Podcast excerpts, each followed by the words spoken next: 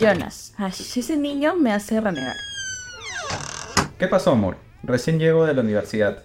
Me molesta que esté llorando y haciendo borriches en la calle, solo porque le dije que no iría a jugar con sus primos.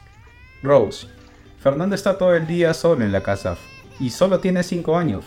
Sabes que le gusta estar en la casa de sus tías y le prometiste que iría si hacía sus tareas. Sí, pero se demoró media hora. Entiende que saber las consecuencias de sus acciones. Cariño, no seas muy dura con él. Puede que no sepa cómo expresar cómo se siente, eh, y no digo que esté haciendo berrinche por todo, pero es bueno entenderlo. Sé que mi suegrita era así contigo, pero no me contabas que eso te ponía muy triste y que nunca repetirías eso con nuestros hijos. Sí, Jonas, tienes razón, creo que se me pasó la mano. Es que a veces no sé qué hacer cuando se porta de esa manera. Estaré criándole adecuadamente, no quiero lastimarte.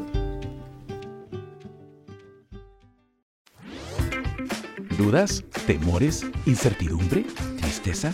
En este mundo de constantes cambios, etapas y retos, te presentamos un programa que será tu gran aliado en mejorar tu salud mental. Aquí encontrarás las herramientas que te ayudarán a gestionar tus emociones, absolver dudas y a conocerte a mayor profundidad. Señal de ayuda. Todos podemos necesitar una mano. Pedir ayuda está bien.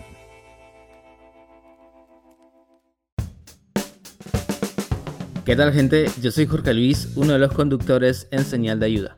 Hoy estamos muy emocionados de tenerlos aquí en este nuevo episodio.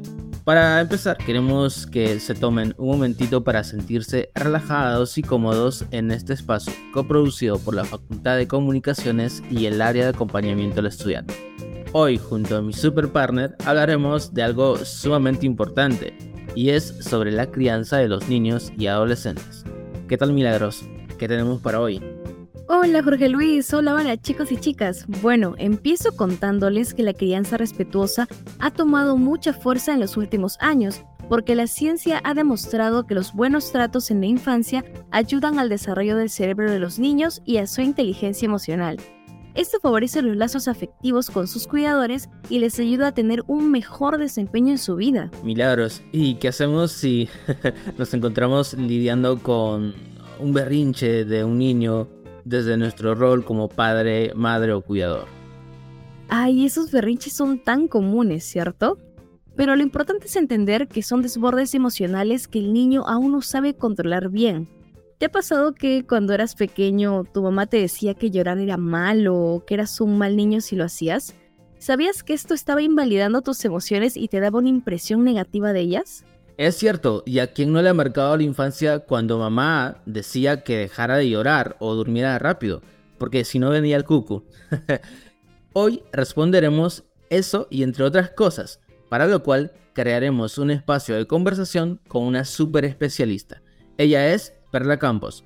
Junto a ella queremos aprender sobre la crianza respetuosa en los más pequeños y cómo el aplicarla puede traer muchos beneficios a largo plazo.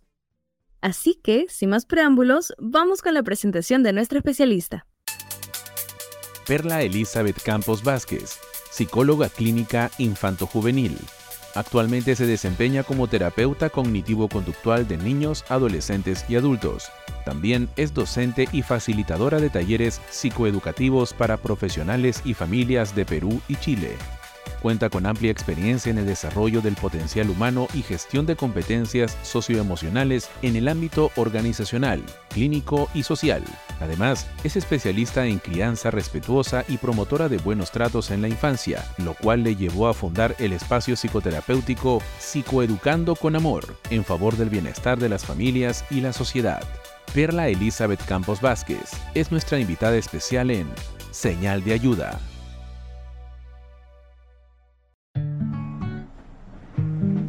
Hola Perla, encantadísimo de tenerte en este episodio. Pues quisiera empezar con dos preguntas fundamentales para estar enterados del tema de hoy.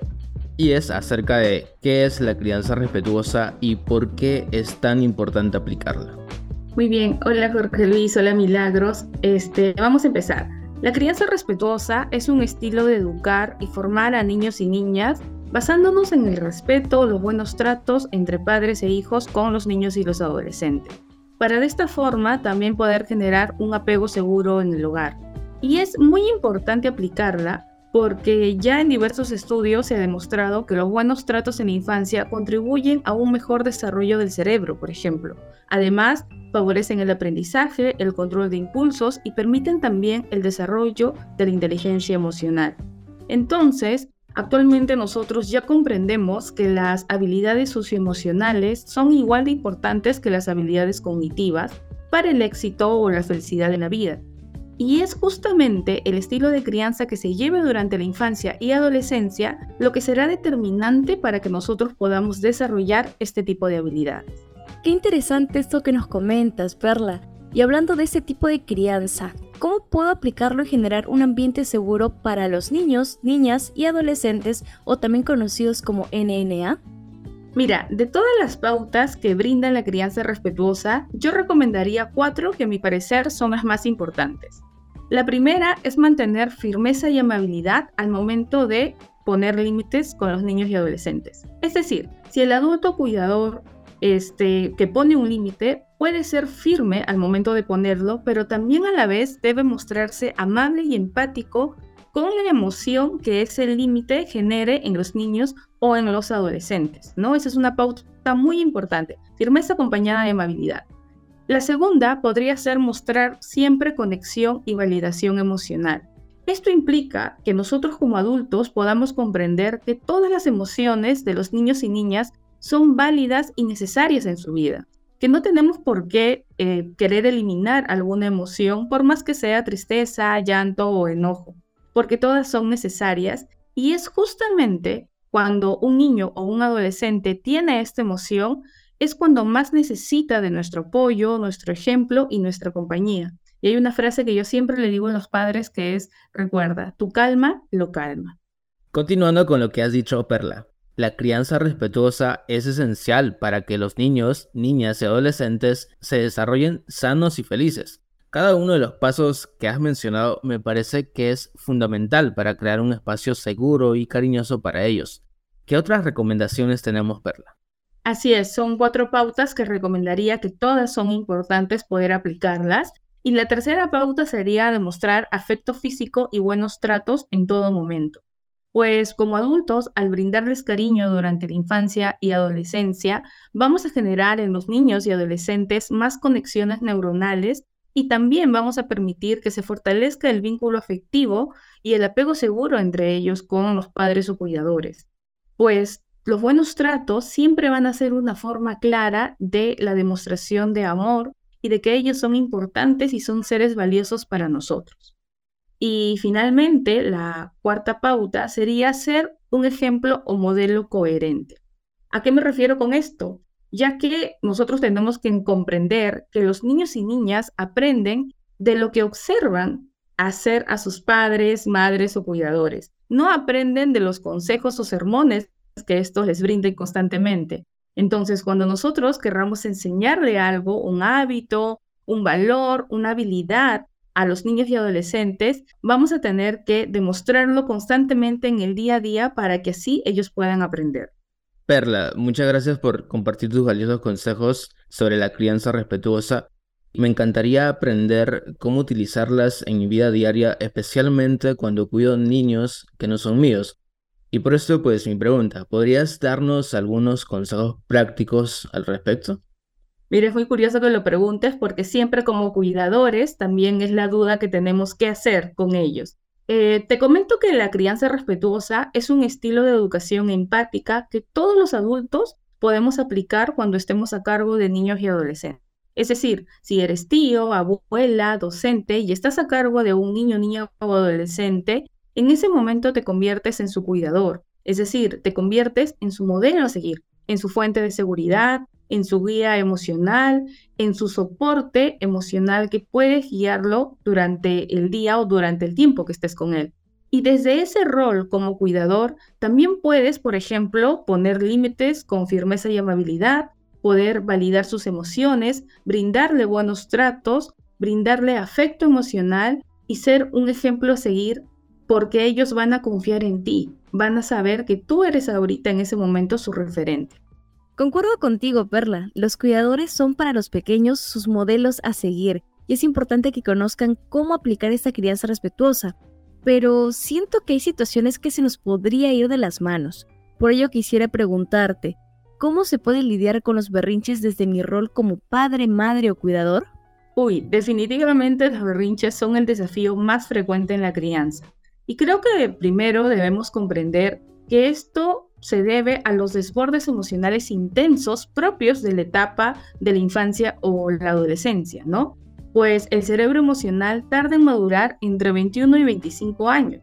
Y es por ello que mientras estén en la infancia y en la adolescencia, va a ser muy difícil que niños y adolescentes puedan gestionar adecuadamente o expresar de forma positiva sus emociones con facilidad, pues están en un proceso de maduración y aprendizaje. Y para lidiar con el berrinche, según lo que me preguntas, primero hay que identificar qué generó ese berrinche.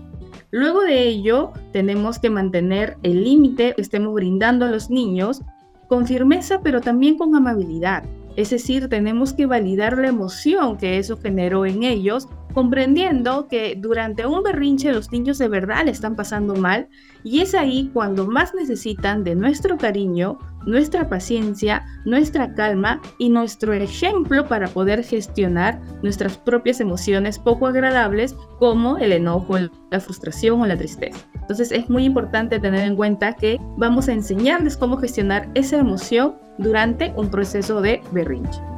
Gran importante identificar las causas en su momento, para así lidiar con los berrinches, claro.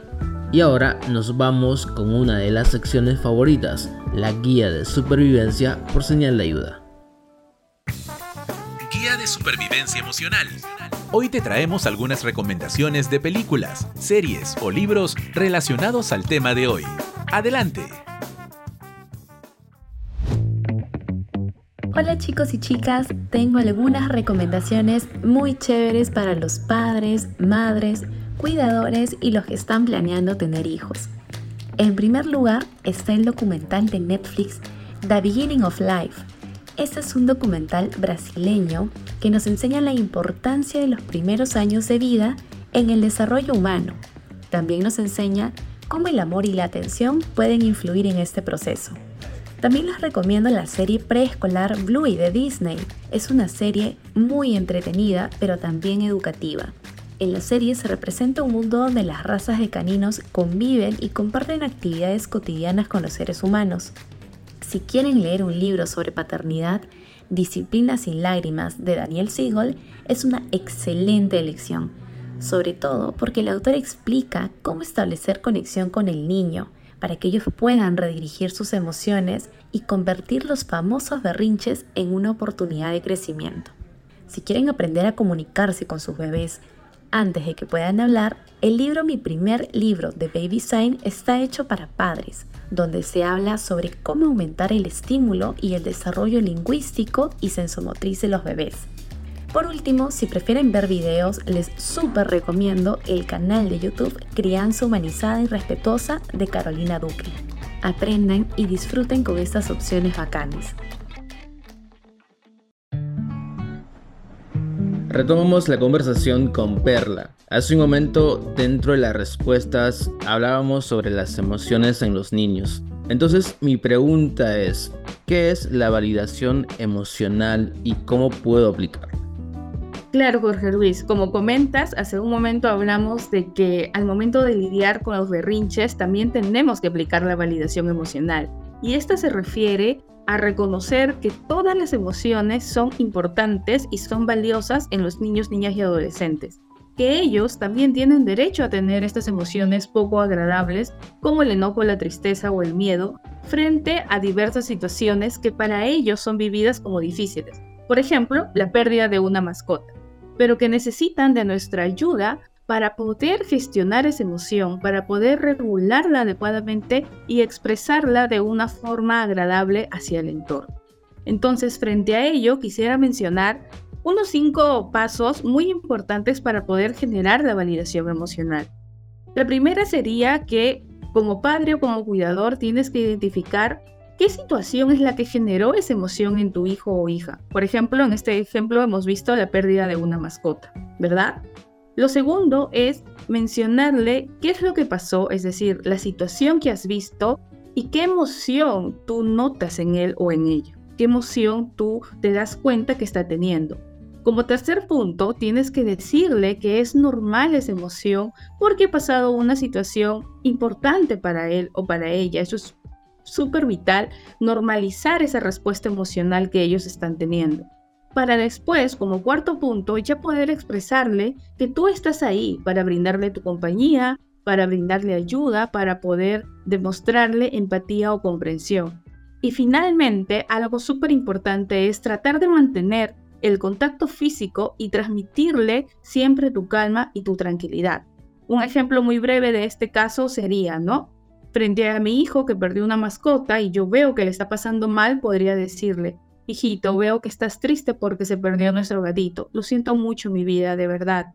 Es normal tener tristeza cuando pasa algo así, pero estoy aquí para ti, mi amor. Estoy aquí, no estás solo. Estamos juntos y juntos vamos a ver una forma de encontrar una solución y poder encontrar al gatito. ¿Está bien? ¿Quieres un abrazo? Entonces, de esa forma vamos a validar la emoción en los niños y adolescentes. Perla, muchas gracias por brindarnos estos cinco pasos para validar una emoción. Ahora sabemos que es muy importante poder validar las emociones de los más pequeños y ayudarlos a expresarlas con mayor facilidad. Por otro lado, centrándome un poco en los cuidadores, veo muchas ocasiones en las cuales los futuros padres tienen algo de temor justamente de enfrentar esta nueva etapa. ¿Cómo lidiar con los miedos que puede generar la paternidad? Bien, Milagros, este tema es súper importante y primero quisiera mencionar que el miedo tiene una función vital al momento de evitar que los padres cometan errores muy graves en la crianza, pues el miedo los va a hacer detenerse y analizar si lo que están haciendo es lo correcto al momento de criar a sus hijos o hijas. Bien, sin embargo, si el miedo es muy intenso y ya los está paralizando o desbordando, sugeriría hacer tres cosas principalmente. Lo primero es informarse, es decir, psicoeducarse, aprender sobre eh, los especialistas o las formas de llevar la crianza. Esto es vital para comprender cuáles son las etapas del desarrollo de los niños y adolescentes, las necesidades socioemocionales o afectivas que ellos pueden tener de acuerdo a su edad.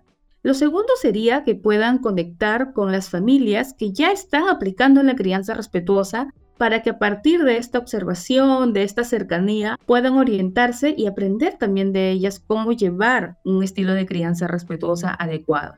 Y finalmente, pueden acudir a profesionales de psicología o especialistas en crianza para abordar sus miedos y absolver todas sus dudas ya directas y específicas acerca de las conductas y emociones de sus hijos e hijas, pero siempre entendiendo que es un proceso, que no hay padres perfectos y que siempre están haciendo lo mejor que pueden. Bueno, nuevamente me remito al inicio de la entrevista, pues nos hablabas acerca de cómo los besos y abrazos crean conexiones neuronales en los niños. Hacer lo contrario significaría causar un efecto negativo en el cerebro y es por eso que debemos evitar el castigo en los niños, niñas y adolescentes. Sí, eso es muy cierto, Jorge Luis. Así como hay evidencia científica que los buenos tratos benefician el desarrollo del cerebro de los niños, también se ha encontrado un impacto negativo en el cerebro de niños, niñas y adolescentes que han sufrido de malos tratos o castigos por parte de padres, madres o cuidadores. Esto incluso ha hecho de que se afecte hasta nueve áreas del cerebro, dañando la capacidad de aprendizaje, el tema del control de impulsos, la capacidad para poder regular nuestras emociones y aumentar el riesgo de el consumo de drogas o de sufrir de trastornos mentales en la vida adulta. Entonces el impacto es bastante significativo. Es por ello que tú que eres papá, mamá o cuidador, de un niño o una niña, recuerda que jamás la violencia y el sufrimiento beneficia a las personas y que cada día tienes la oportunidad de romper con los patrones de maltrato y castigos que la sociedad tanto ha normalizado. El amor y el respeto hacia tus hijos e hijas será el mejor regalo para su bienestar y su felicidad durante toda su vida. Muchas gracias. Muchas gracias Perla por todos los consejos que nos has dado el día de hoy. Ha sido un honor tenerte en este episodio. Y ahora pregúntate, ¿estás listo para aplicar estos consejos en tu vida diaria como padre, cuidador, tío, tía, docente o en cualquier otro rol que tengas con niños y adolescentes? Recuerda que la crianza respetuosa es un estilo de cuidado que todos los adultos pueden practicar y que tiene un impacto significativo en el desarrollo de los niños y adolescentes. Finalmente, la crianza respetuosa implica ser un ejemplo coherente, ya que los niños aprenden de lo que observan hacer a sus padres y cuidadores. De esta manera hemos llegado al final del programa. Como siempre es un gusto estar acompañada por ustedes, mis queridos y queridas oyentes, en tu espacio, nuestro espacio, señal de ayuda. De igual manera, las y los invitamos a solicitar apoyo de alguno de los especialistas del staff de orientación psicológica a través de su correo oficial, así como de participar en los talleres Habla Martes. Gracias mil por esta fiel escucha. Dale play a nuestros episodios en Spotify y Encore. Búscanos como señal de ayuda y al aire cada semana por la web y app de Radio UPN.